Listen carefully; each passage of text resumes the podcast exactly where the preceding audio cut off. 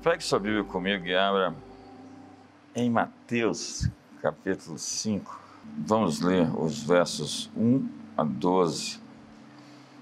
Vendo Jesus as multidões, subiu ao monte e, como se assentasse, aproximaram-se os seus discípulos e ele passou a ensiná-los, dizendo: Bem-aventurados os humildes de espírito, porque deles é o reino dos céus. Bem-aventurados os que choram, porque serão consolados. Bem-aventurados os mansos, porque herdarão a terra. Bem-aventurados os que têm fome e sede de justiça, porque serão fartos. Bem-aventurados os misericordiosos, porque alcançarão misericórdia. Bem-aventurados os limpos de coração, porque verão a Deus. Bem-aventurados os pacificadores, porque serão chamados filhos de Deus. Bem-aventurados os perseguidos por causa da justiça, porque deles é o reino dos céus. Bem-aventurados sois quando, por minha causa, vos injuriarem e vos perseguirem e mentindo disserem todo mal contra vós regozijai-vos e exultai, porque é grande o vosso galardão nos céus, pois assim perseguiram aos profetas que viveram antes de vós. Os capítulos 5, 6 e 7 de Mateus têm aquilo que é o maior sermão das Escrituras, chamado Sermão da Montanha. Eu já estive ali naquele lugar algumas vezes é como uma concha acústica natural. E Jesus estava ali na Galileia. Ao norte, as colinas do Golã, a Síria. Ao sul, a Samaria, mestiça, misturada. Ao sudoeste, as Decápolis, as dez cidades. Gadara, Gerasa, enfim. As Citópolis, as cidades colonizadoras dos gregos e depois dos romanos. Jesus estava ali onde as pessoas passavam. Jesus fez sua casa, sua sede em Cafarnaum, não em Nazaré. As pessoas passavam por ali. Então ele começou a dizer palavras não pronunciadas, não ditas, não verbalizadas. Ninguém teve coragem de dizer aquelas coisas que ele começou a dizer. Era a revolução do que ele chamou de Macários os felizes, os bem-aventurados, os afortunados, os bem-sucedidos pela perspectiva, pelo olhar, não dos homens, mas de Deus. E nesse sermão, Jesus nos apresenta o caminho da verdadeira felicidade. Ele está dizendo: se você quiser ser feliz, faça assim. Quantos querem ser felizes? Se você quiser ser feliz, então Comece sendo humilde de espírito. Porque os orgulhosos e arrogantes não são felizes. Porque os jactanciosos e os soberbos, eles podem até ter uma fachada, uma aparência, uma silhueta de felicidade, mas é somente a fachada. Bem-aventurados os humildes de espírito, porque deles é o reino dos céus. Segundo a palavra grega usada, felizes são os que se abaixam e encolhem-se. Porque há muita gente se esticando, há muita gente tentando aparecer a todo custo. Bem-aventurados, então, os que se escondem, se recolhem e se resumem. Na perspectiva de Jesus, o que nós deveríamos fazer para ser felizes era ser dependentes ao invés de autossuficientes. Isso em nosso mundo é uma aberração. Os bem-aventurados em nosso mundo são os independentes. Bem-aventurados são os presunçosos, os indiferentes, os autossuficientes. Hoje, bem-aventurados não são os pacificadores, os humildes, os misericordiosos, os mansos, esses são os pobres coitados. São fracos, são débeis, são incapazes de reagir, são uns otários. Mas ser humilde de espírito significa ter dentro de si o pertencimento, de fazer parte de algo, de quem se prosta porque está de bem consigo.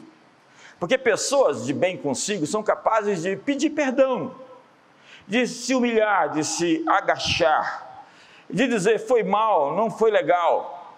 Porque pessoas que têm uma baixa autoestima, pessoas mal resolvidas no seu mundo interior, são incapazes de dar um passo para trás, já que isso faz avançar ainda mais a sua carência, a sua falta de respeito próprio, a sua imagem interior mutilada, o seu autorretrato confuso. Como está a sua fotografia interior? Quando você está realmente resolvido, não existe um problema de você ligar e dizer: olha, aquilo que eu disse não foi legal, foi mal. Aquilo que eu fiz não foi bacana, me perdoe. Gente grande é capaz de se humilhar porque não se sente humilhada todo o tempo. É capaz de se agachar porque sabe que está ereto e não vive realmente nessa condição de prostração. Quem se rende conhece a sua força. Então, para Jesus, Felizes são os humildes de espírito. A humildade é o maior manto. A humildade é a maior capa que alguém pode ter. Na verdade, a humildade é sem dúvida a maior força de caráter de uma pessoa. O maior de todos nós é o mais humilde. O mais extraordinário ser humano é o mais quebrantado. Jesus disse: Aprendei de mim, que sou manso e humilde de coração. O Criador do universo é manso e humilde de coração. Mas entenda, humildade não é negar sua força. Humildade é reconhecer suas fraquezas. Então, felizes são aqueles que conhecem os seus limites. A palavra aqui para pobre de espírito é pitsocos, aquele que se abaixa. É a imagem mental de um mendigo abaixado ao chão procurando um donativo. Ser humilde de espírito é ser consciente da sua indignidade, da sua necessidade de perdão, de graça. Eu preciso da graça. É admitir sua necessidade espiritual, porque eu não vim curar os sãos, eu vim curar os doentes. Enquanto essa pessoa não tiver a perspectiva de que ela precisa, que não é simplesmente uma opção, Deus não é uma opção, Deus é absolutamente necessário. Tem gente que se acha bom demais para a igreja, para Deus, para Jesus. Sinto dizer que você precisa se encontrar consigo. É a vocação da dependência total. Bem-aventurados os que estão cônscios da sua necessidade de perdão e de graça. Porque há hoje tanta gente tentando parecer humilde. Eu prefiro o arrogante declarado do que o falso humilde. C.S. Lewis disse: um homem nunca é tão orgulhoso como quando adota conscientemente uma atitude de humildade. Blaise Pascal disse: a falsa humildade é puro orgulho. Santo Agostinho disse: simular humildade é ser soberbo. Porque o orgulho não é grandeza, mas inchaço. E o que está inchado parece grande, mas não é sadio. E nós precisamos de uma humildade sincera, não de uma casca, de um esboço, de uma aparência de submissão, de modéstia. É aquela história. Há muita gente presa num loop. E o seu problema está dentro de você, é do coração que procedem as fontes da vida. O problema do coração é o coração do problema. O que está passando dentro de você é a coisa mais importante que está acontecendo na sua vida. É dentro de você que se definem as grandes guerras, as grandes batalhas. E é o orgulho que fez anjos se transformarem em demônios. Eu nessa jornada já vi muita gente se transformar por bem e por mal. Já vi muita gente se quebrantar e se tornar melhor, melhor pai, melhor amigo, melhor pastor. E já vi gente mudar de lado, ir para a concorrência, se juntar aos anjos que caíram.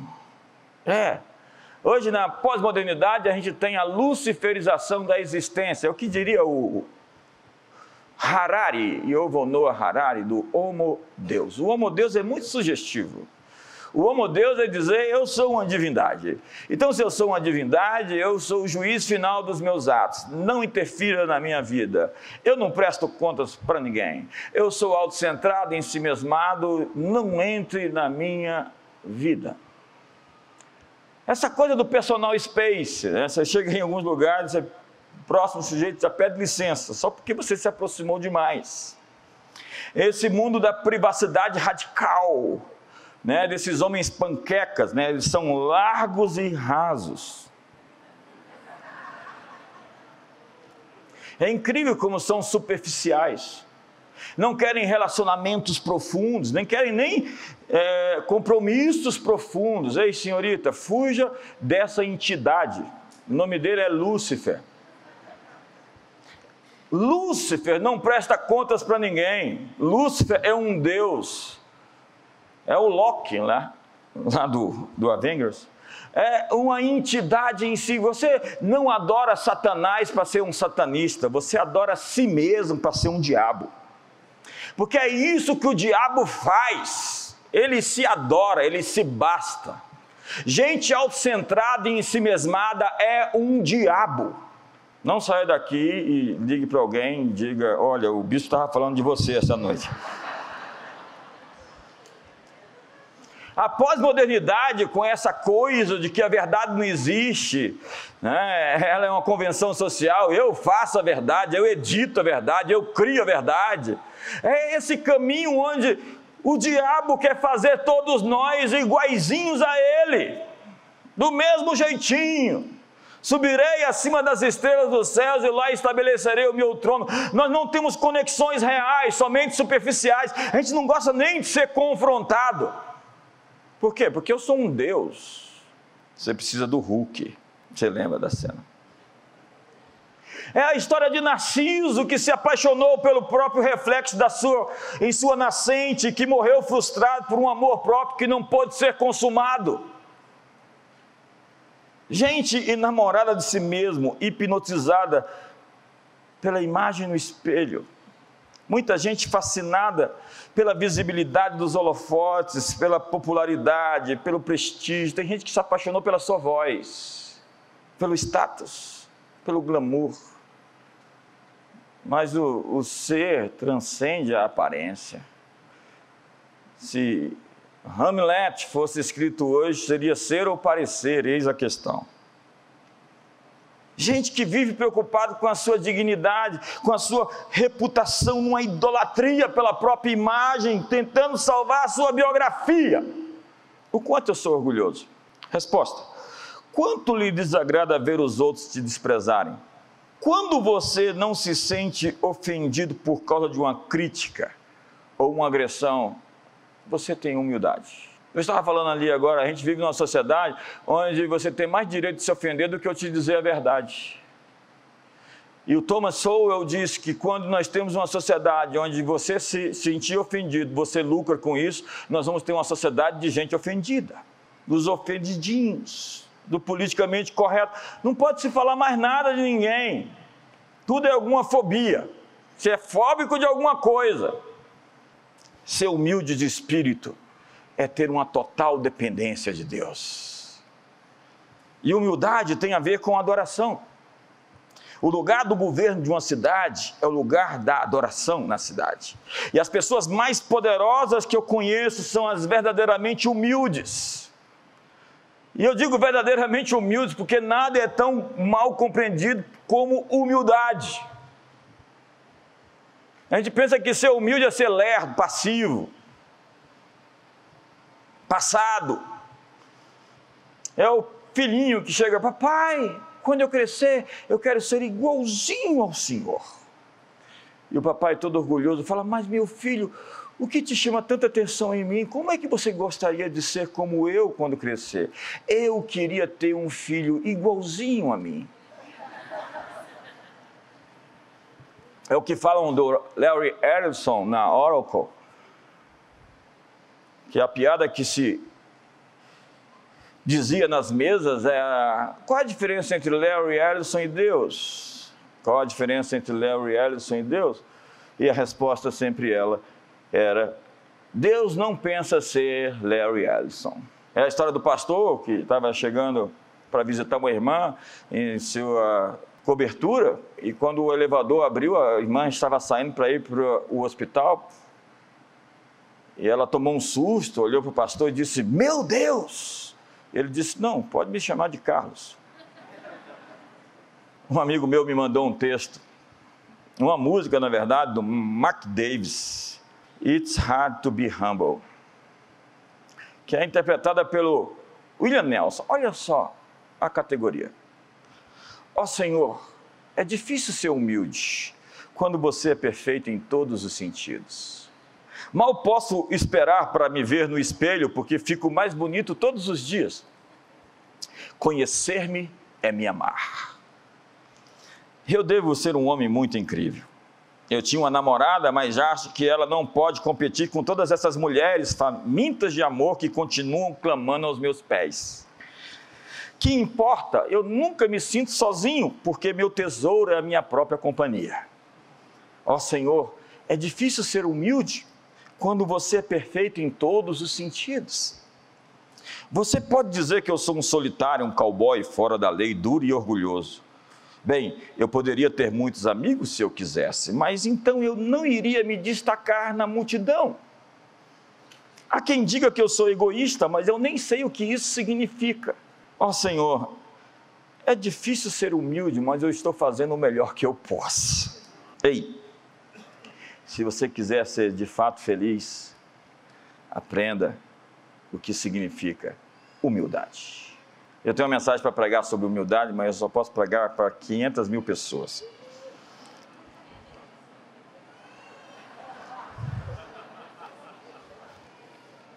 Segundo, bem-aventurados que choram, porque eles serão consolados. No nosso mundo, bem-aventurados não são os que choram, são os pedrados os endurecidos, os petrificados, os que são capazes de esconder seus sentimentos e suas intenções.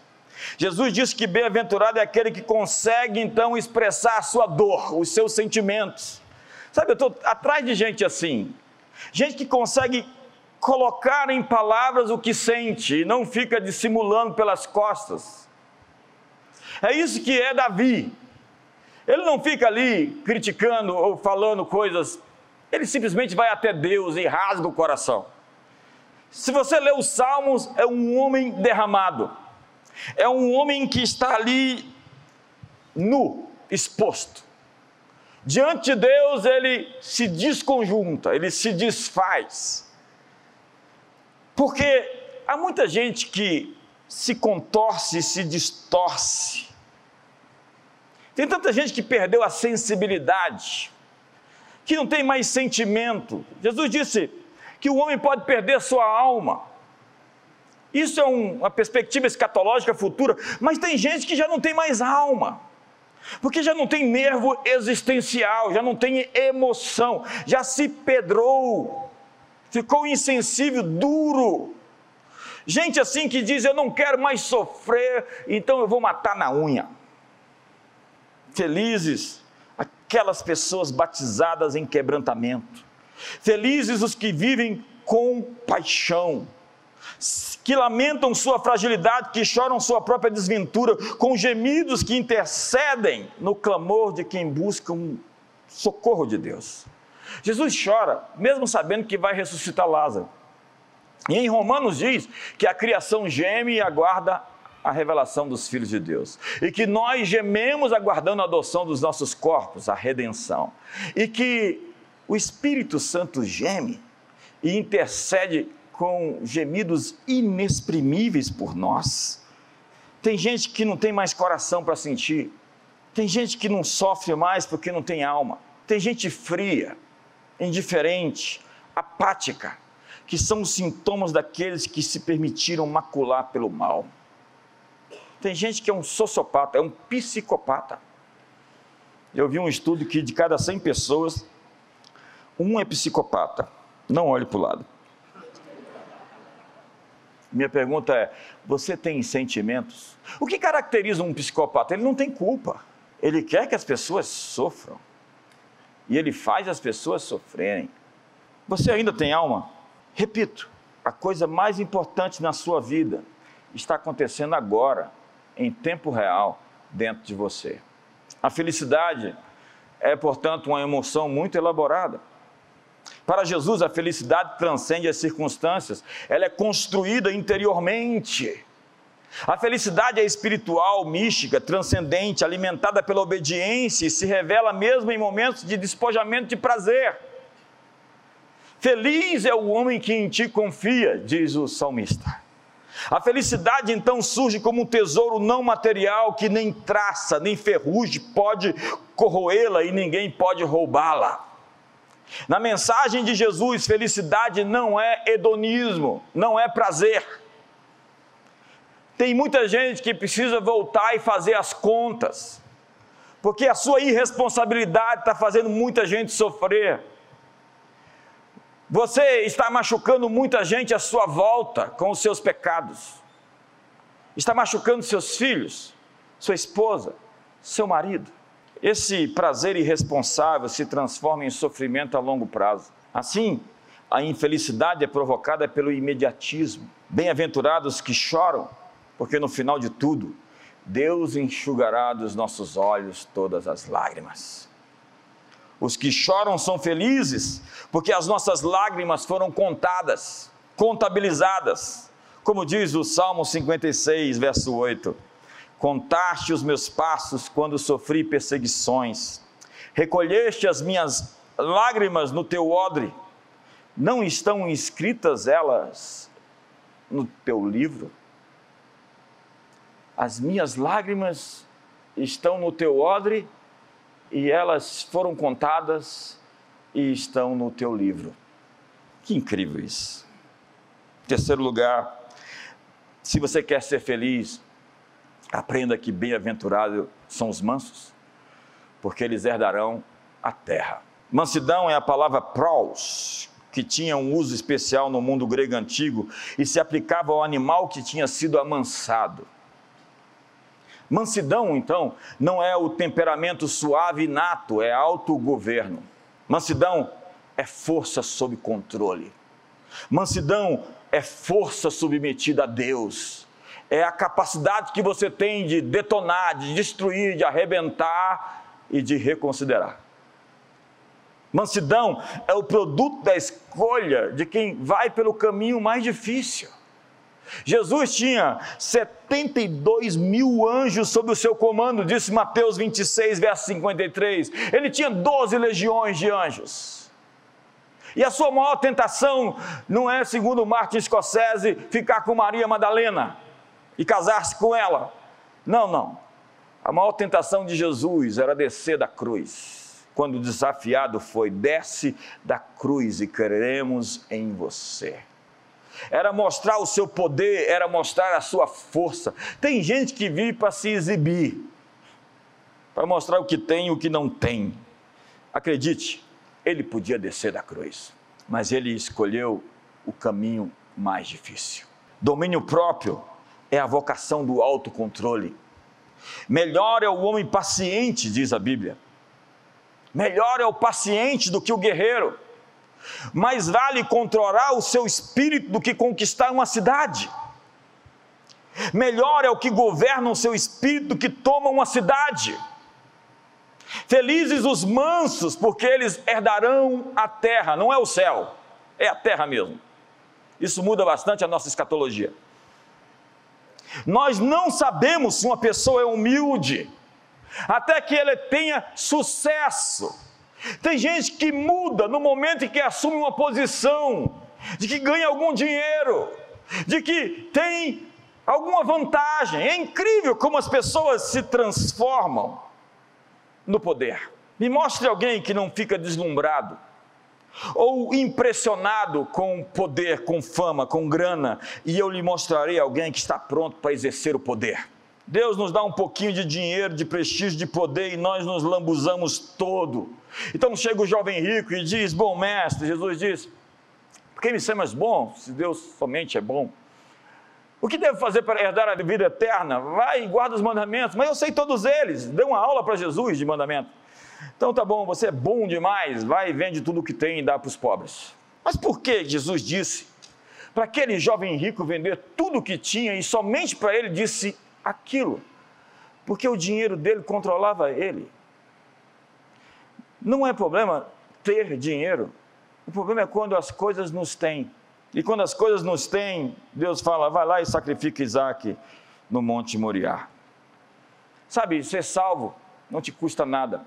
Pela graça sois salvos, mediante a fé, isso não vem de vós, é dom de Deus. Mas seguir Jesus, ser discípulo de Jesus, vai te custar tudo, tudo. Quanto menos apegado às coisas, mais você está apto para tê-las. Felizes os mansos, porque eles vão herdar a terra. Portanto, controle o seu medo. Manso é aquele que se domina. Manso é aquele que é capaz de controlar sua ansiedade. Portanto, controle sua língua. Tem gente que tem dom de língua. Controle sua raiva. Controle sua raiva. Luther King disse: retribuir ódio com mais ódio, só multiplica o ódio adicionando mais escuridão à noite já desprovida de estrelas. E a ira não expressa a justiça, ela só glorifica o ego. Mas o amor encobre uma multidão de pecados. Jesus disse: Amem seus inimigos, para que sejam verdadeiros filhos de vosso Pai Celestial. Como? Irai-vos e não pequeis. Provérbios 10 diz: O ódio excita contendas, mas o amor cobre todas as transgressões. O que eu presto se irá, fará doidices, e o homem de más imaginações será aborrecido. Não acompanhes o iracundo, nem andes com um homem colérico. O homem iracundo tem que sofrer o dano uma esposa não foi chamada para ser um guarda do jardim zoológico, um domador ou um saco de pancadas. Se Tazan não consegue se dominar, deve permanecer na selva sozinho até que ele prove que pode ser gentil com seres humanos. Tarzan deve permanecer na selva e viver entre outros gorilas. Está tenso aqui hoje. Então diz a Bíblia: farte de afronta, dê a face o que te fere. Humilhe-se perante a potente mão de Deus para que ele lhe exalte em tempo oportuno. Se você é uma pessoa sensível demais à ofensa, é porque você tem muito orgulho no teu coração. Porque ao se magoar, você fica ferido. E ferido, você muda de lado, porque o diabo sempre recruta as pessoas feridas da sociedade. É, mas tem gente que quer fazer o trabalho de Deus com a estratégia do diabo. As armas da nossa milícia não são carnais, mas poderosas em Deus para destruir fortalezas. Quarto lugar, bem-aventurados que têm fome e sede de justiça, porque eles serão fartos. A palavra fome aqui, nessa bem-aventurança, é a mesma usada por Mateus no capítulo precedente, 4.2, ao falar do jejum de Jesus de 40 dias no deserto. Então, felizes os que têm um coração faminto por justiça, porque eles estão destinados a conhecer uma transcendente satisfação e paz. A Bíblia diz: eles serão fartos.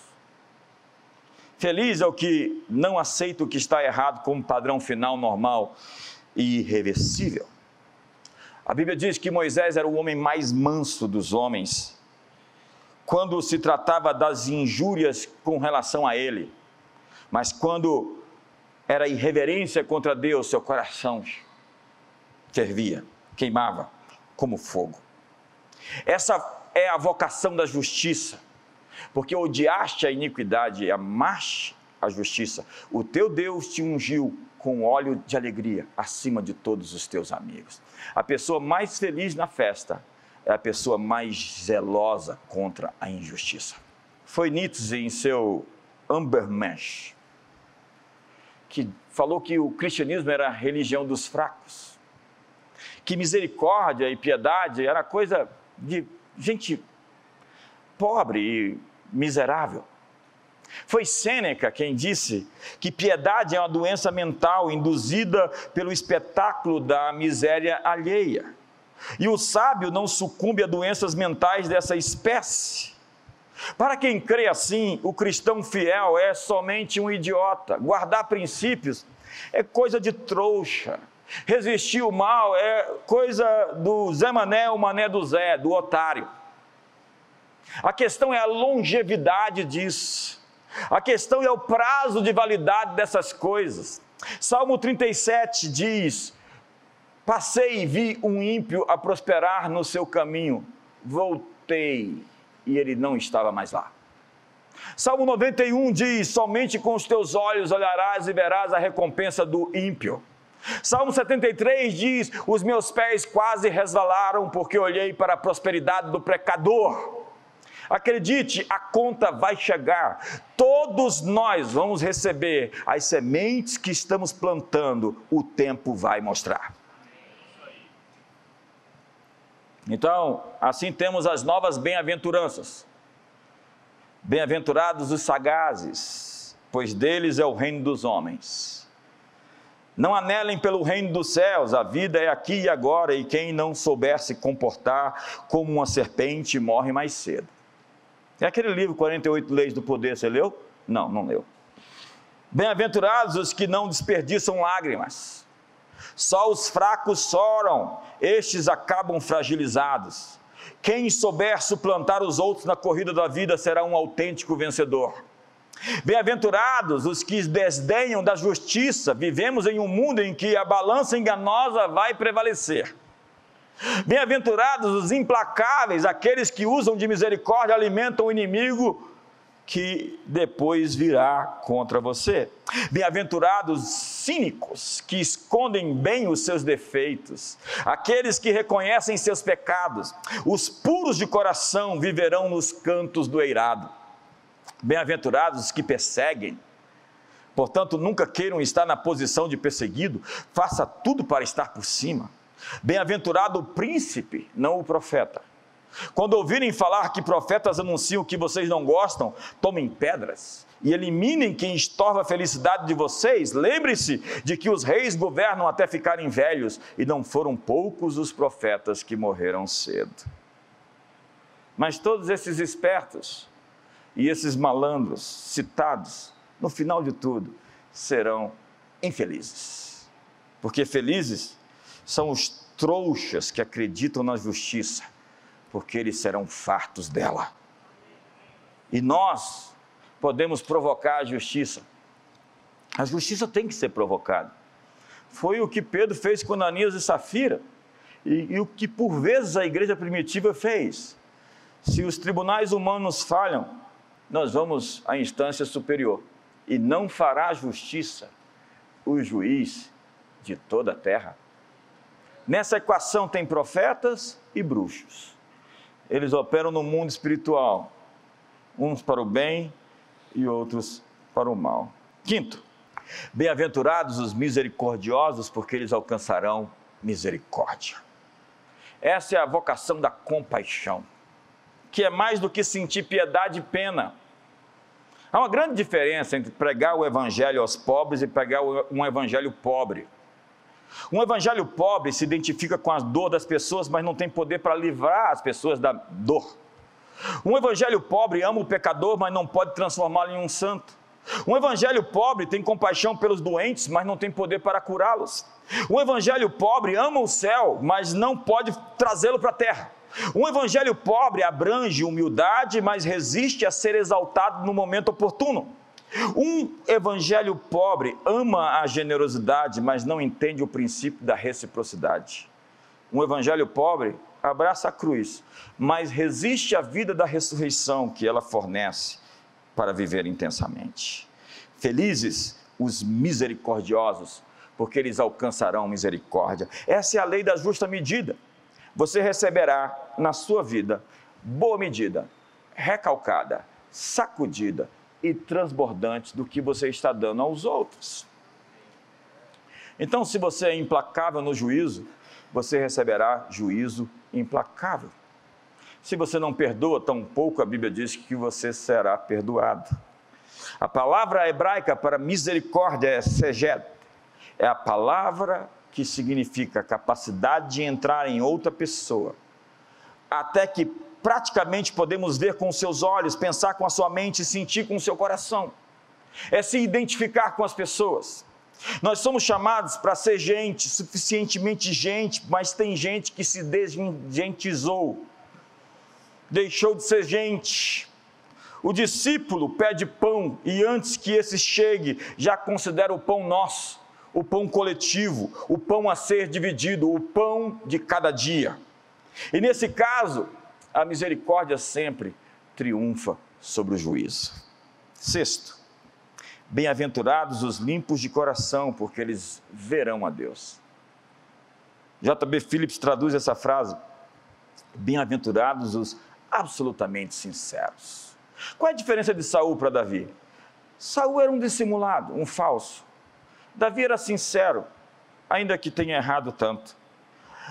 O limpo de coração nessa bem-aventurança não se refere à justiça perfeita, mas a uma devoção sincera.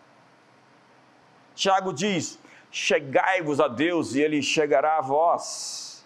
Purificai as mãos, pecadores, e vós que sois de ânimo dobre, limpai o coração. E limpeza e pureza é ser sem mistura. Davi disse: Bem-aventurado é o homem cujo espírito não adula. Esta é a vocação dos desescamados, ou dos que trazem colírio em seus olhos.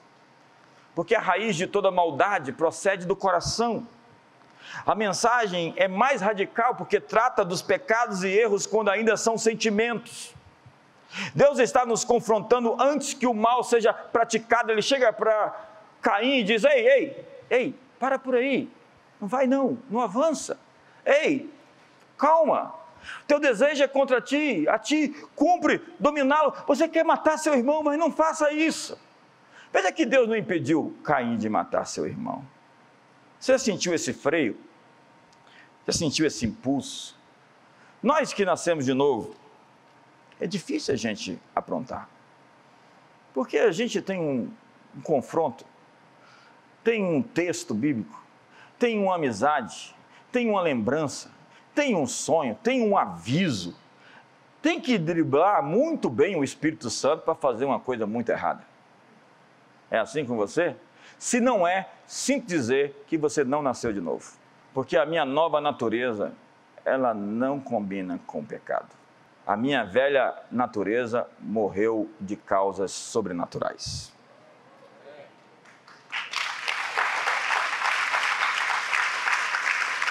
Esses cristãos que vivem no erro, sinto dizer, você precisa de uma experiência de salvação. Se você morrer agora, você vai para o inferno. Mas o inferno existe? Eu acho que não. Você também pode dizer que o estado do Goiás não existe. E ele não vai deixar de existir porque você disse que não existe. Mas o inferno é uma mensagem tão politicamente incorreta? É. Jesus falou mais do inferno do que do céu. É, o inferno tem que existir mesmo, porque aquele fulano tem que ir para lá.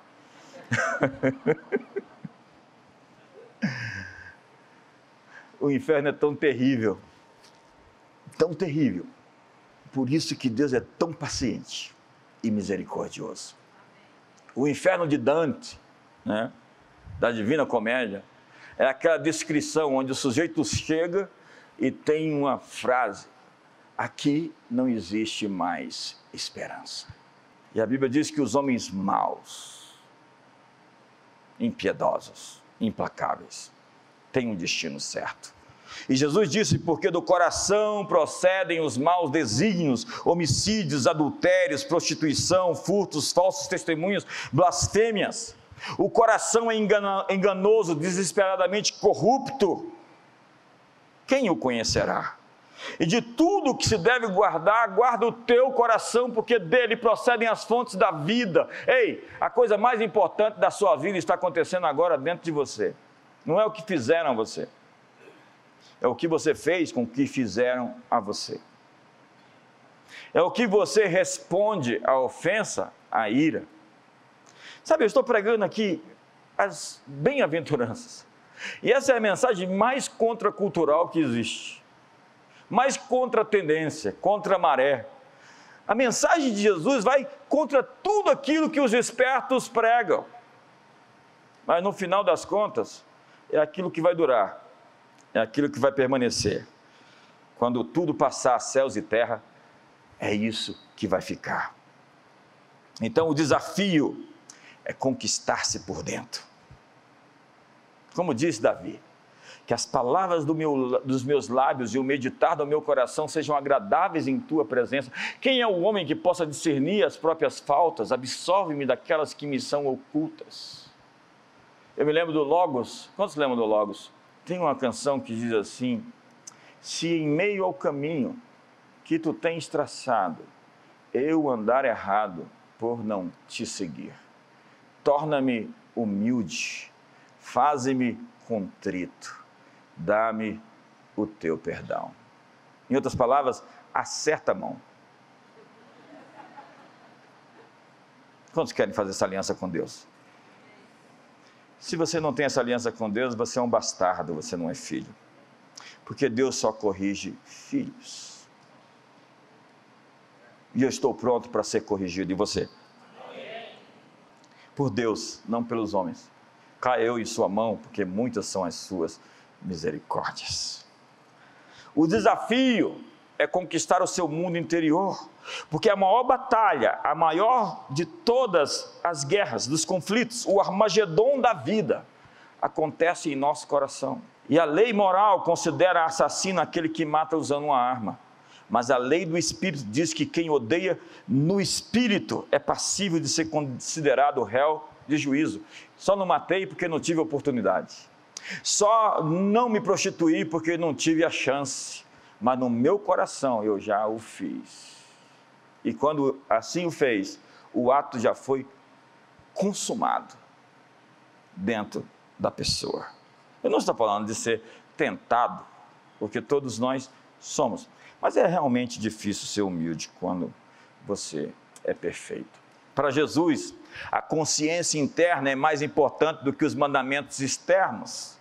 A palavra, a grega usada aqui é casaros, puros, que significa roupa suja que foi lavada, o trigo que tinha sido separado da palha, um exército do qual se tinha eliminado os soldados medrosos e descontentes, o vinho ou o leite que não havia sido adulterado mediante adição de água. Por último, casaro era usada para o ouro puro sem escória. Ser limpo, portanto, significa sem hipocrisia, com a devoção não dividida. Como diz o salmista, dispõe-te-me o coração para temer somente o teu nome. Por último, bem-aventurados os pacificadores, porque eles serão chamados filhos de Deus. Você gosta de intriga, de briga, de barraco? Você é filho de outra pessoa. Feliz é aquele que vive a fim de promover a paz. É o que diz Provérbios, capítulo 6. Seis coisas Deus odeia. Olha para mim. Seis coisas Deus odeia. E descreve: pés que se apressam para correr para o mal, a língua mentirosa, coração que trama coisas malignas. E a sétima coisa Deus abomina. E a sétima coisa é aquele que promove intriga entre os irmãos. Essa é a coisa que Deus odeia dobradamente. É quem coloca um contra o outro. Então não chegue lá mais tarde e diga: olha, o bispo estava falando sobre você. Felizes são aqueles que se levantam com a bandeira da reconciliação. Felizes são os que chamam os que brigam para o abraço e para a paz. Felizes são os filhos de Deus que são servos da paz. Essa é a vocação dos pacificadores. Mas hoje nós temos o paradigma de vencedores e vencidos. A grande alegria do guerreiro é ver seu inimigo vencido, esmagado e humilhado.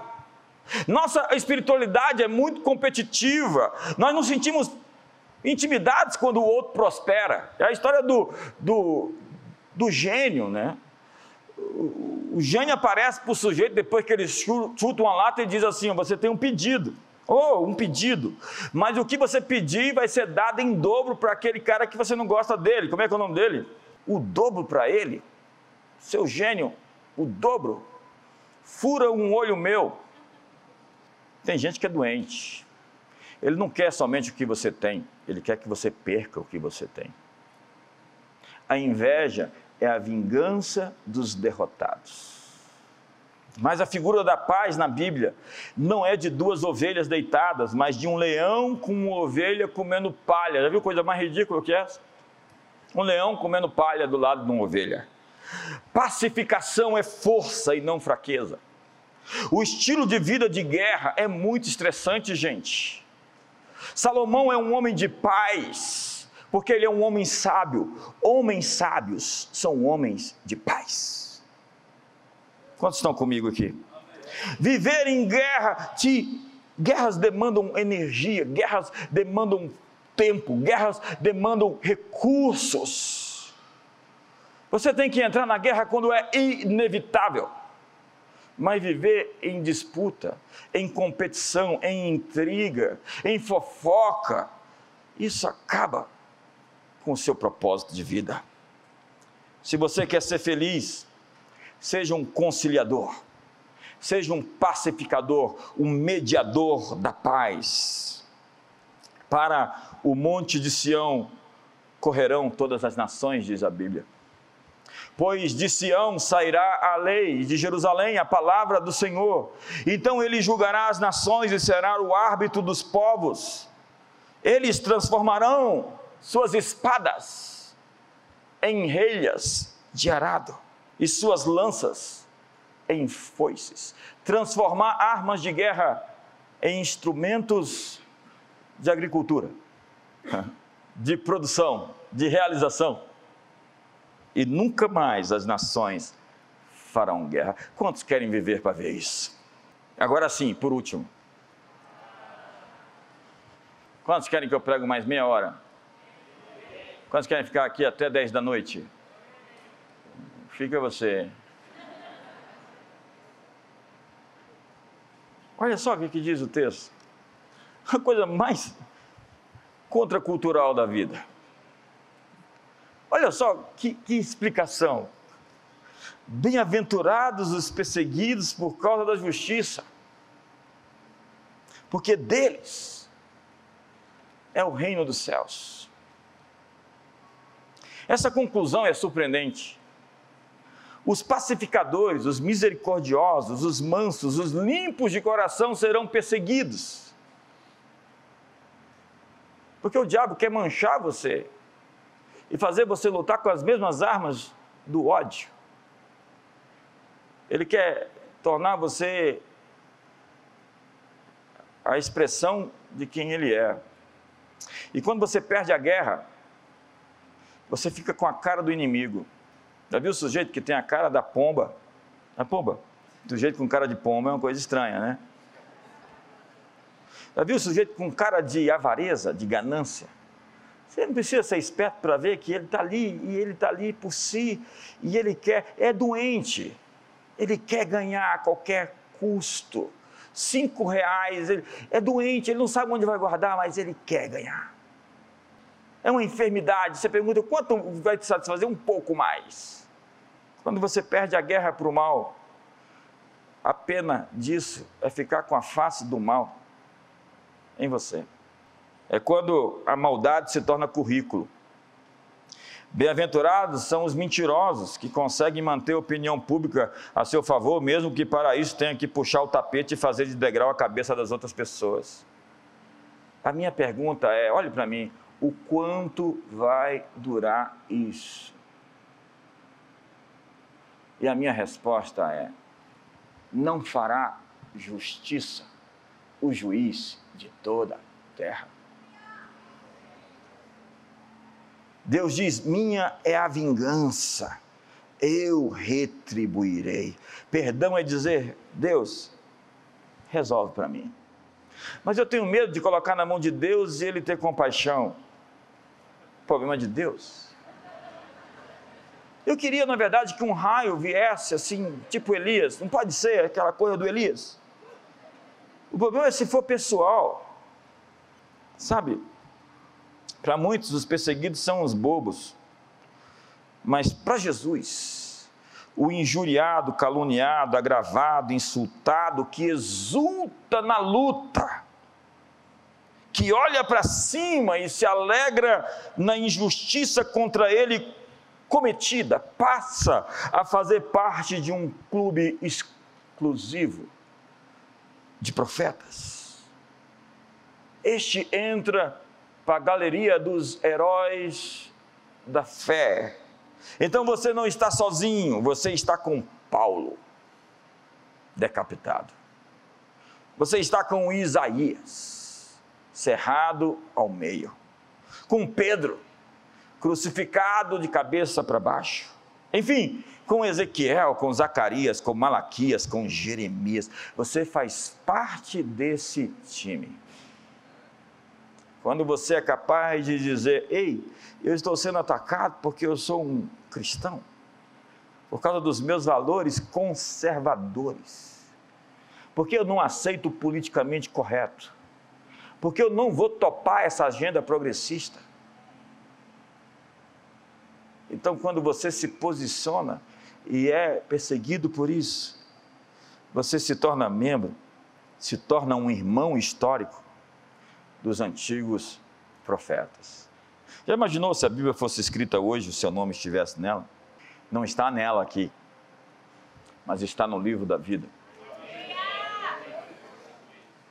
E os discípulos chegam e falam: Senhor, até os demônios se nos submetem em teu nome. E eles estão assim, radiantes, porque os demônios se prostram, se rendem. E Jesus disse: Olha aqui uma coisa. O motivo da alegria de vocês não deve ser porque os demônios se dobram diante de vocês. A alegria de vocês, alegrai-vos, não porque os demônios se vos submetem, mas porque o vosso nome está arrolado nos céus. Porque eu já vi muita gente, eu estou nessa estrada há algumas décadas, sujeito que exerceu autoridade contra demônios, botava até o corpo de pessoas assim exposto, de joelho e mandava Exu, levanta, Exu, vai, confundindo pessoas com demônios. Nós não temos esses cultos de exorcismo aqui. Essas são coisas feitas em momentos específicos. E depois que ele vai lá e manda os demônios sair, saiam! E aí o demônio entra dentro dele, porque ele ficou arrogante. E a pior demonização é o orgulho. Então o diabo olha para ele e diz: servo bom e fiel. Tem gente que pensa que está fazendo a obra de Deus, mas acredite, ele mudou de lado. A propósito, quando você age assim, você exulta pela perseguição, você expõe a maldade dos seus inimigos e você revela as trevas pela luz e não se deixa vencer pelo mal, mas vence o mal com o bem. Bem-aventurados. Felizes dos felizes. Fique de pé. Há crentes que precisam de salvação. Há gente que frequenta a igreja que precisa de um encontro com Deus. Há moças que precisam dar-se valor. Há rapazes que precisam de dignidade e não de troféus, de conquistas.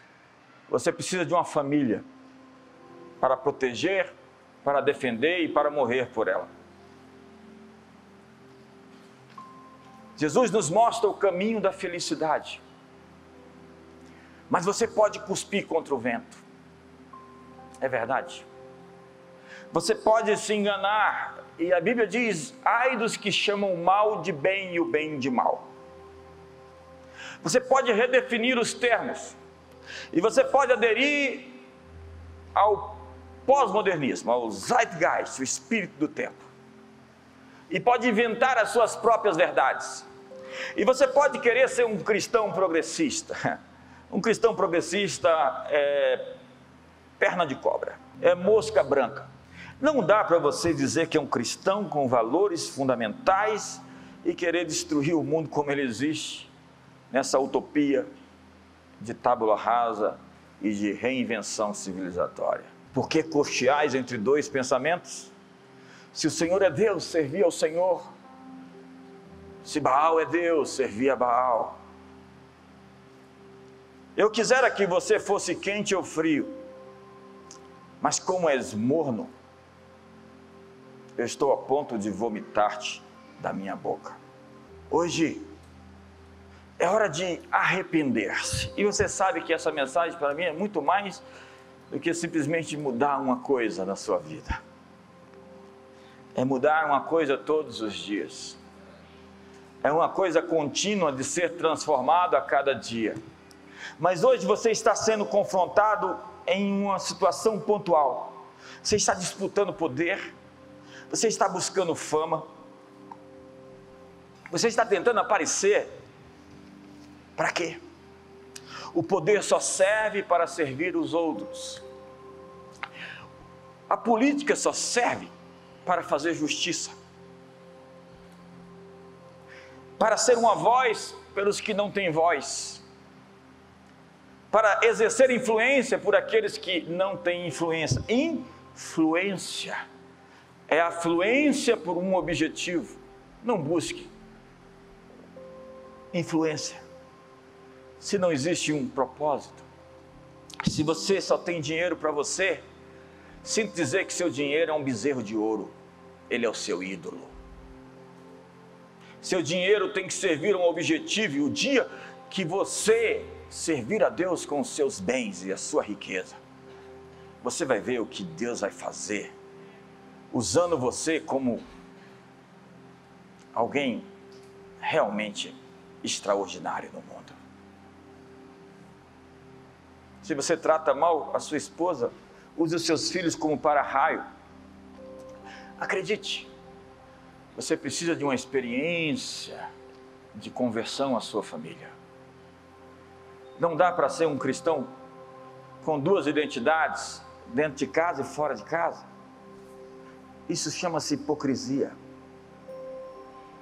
Vocês conhecem a minha mensagem. Mas eu vim aqui hoje propor a você que nesse final de ano você realinhe, você corrija coisas na sua vida que precisam. Ser puro é sem mistura. E há coisas que se misturaram a você e que você precisa se libertar delas. Tire o fermento dos fariseus. Tire o fermento de Herodes. Guardai-vos do fermento, disse Jesus e quando você se torna esse representante de Deus, os demônios e os principados e os poderes podem se levantar contra você, mas eles vão cair e você vai ficar de pé. E eu digo hoje, eles vão cair e você vai ficar de pé. E eu repito, eles vão cair e você vai ficar de pé. E aqueles que te perseguem tropeçam e caem e aqueles que vêm por um caminho fugirão por sete caminhos. Eu farei com que a sinagoga de Satanás se prostre diante de você, porque você está prostrado diante de mim. Então, tudo que vem contra você vai se prostrar diante de você. Sim, adoração é aquilo que você dá permissão para te governar. O que você adora é o que te governa. Então hoje, desista do trono da sua própria vida. Sabe, toda vida tem um trono. E a pós-modernidade, como eu disse, a luciferização propõe que você seja esse dono de si mesmo. Mas o cristianismo reza que você precisa de um Salvador. E a palavra está bem perto de ti, na tua boca e no teu coração, a palavra da fé que pregamos. Se com tua boca confessares a Jesus como Senhor e em teu coração crer que ele ressuscitar, ressuscitou dentre os mortos, será salvo. A proposta da fé cristã é dizer: eu saio do trono, o dinheiro sai do trono, a fama sai do trono, o poder sai do trono, a lascívia e a promiscuidade saem do trono, meus desejos, minha vontade saem do trono. E hoje eu digo, Senhor Jesus, sente-se no trono da minha vida.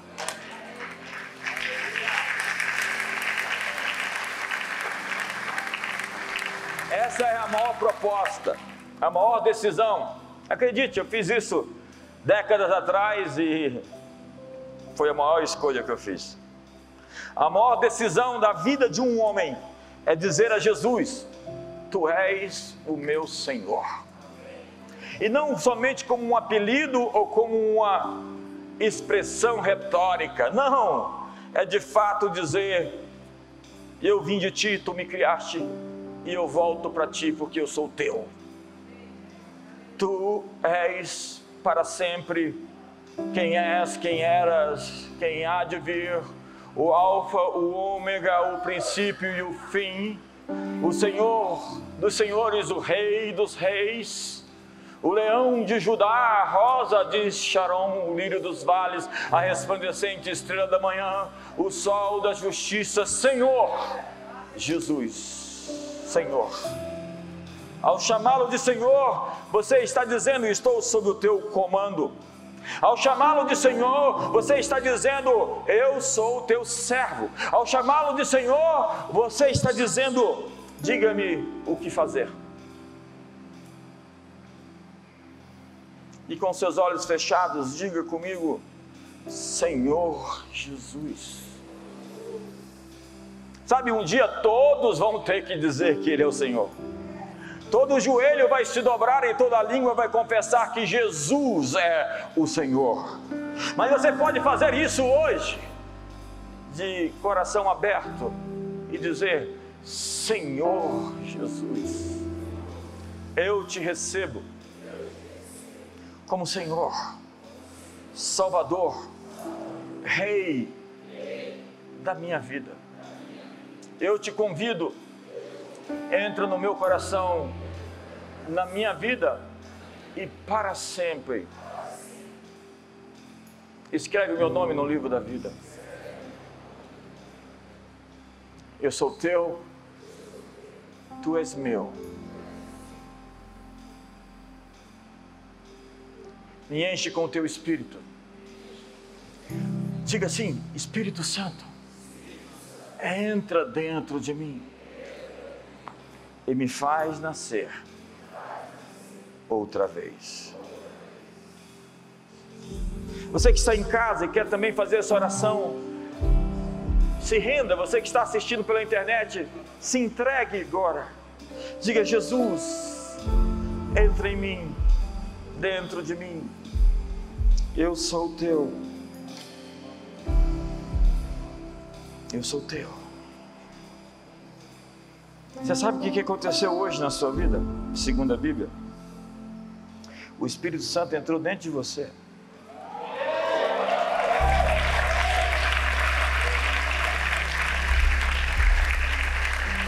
Você sabe, quando você fez essa oração tão sinceramente para Ele, sabe o que aconteceu?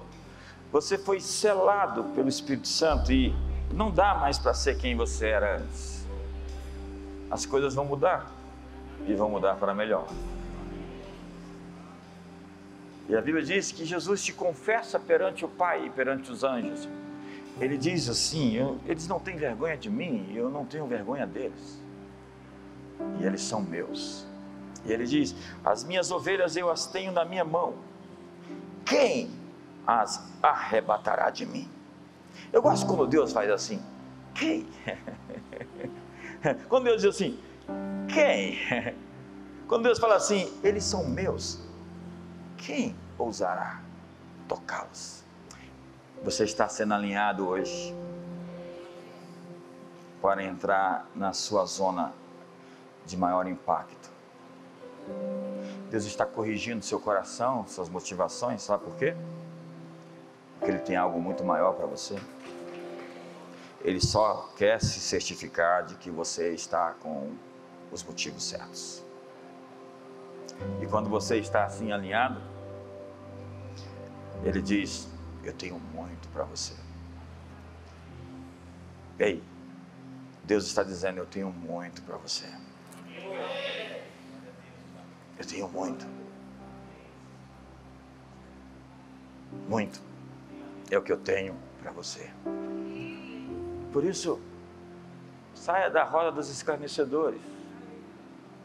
Não vai comer das alfarrobas dos porcos, dos manjares da Babilônia.